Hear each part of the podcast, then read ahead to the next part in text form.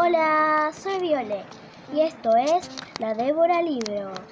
En este episodio voy a hacerles una reseña de nada más y nada menos del fantasma de Canterville.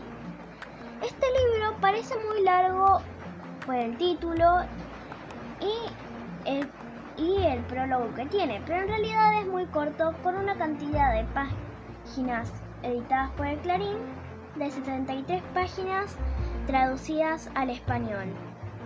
Y también tiene una versión en inglés, la versión de Clarín, que sacó Clarín hace algunos años.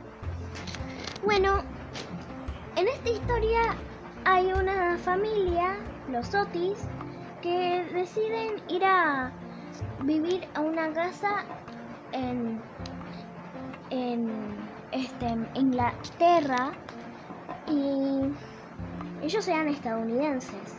Bueno, estaba Hiriam Otis, su esposa, Washington Otis, Virginia Otis y los hermanos Otis.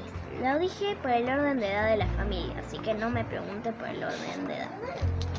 Bueno, entonces entran a una casa y entran a la casa y antes de entrar un montón de personas le advierten, no, esa casa está embrujada, no entren. Ahí murió, ahí mm, Lord Canterville asesinó a su esposa, pero desobede pero la pareja Otis, no sus hijos, desobedeciendo los consejos, entran a la casa y... Bueno, no les voy a seguir contando, porque les voy a contar todo el cuento si les sigo contando. Bueno, espero que les haya gustado la reseña. Hasta el próximo episodio. 张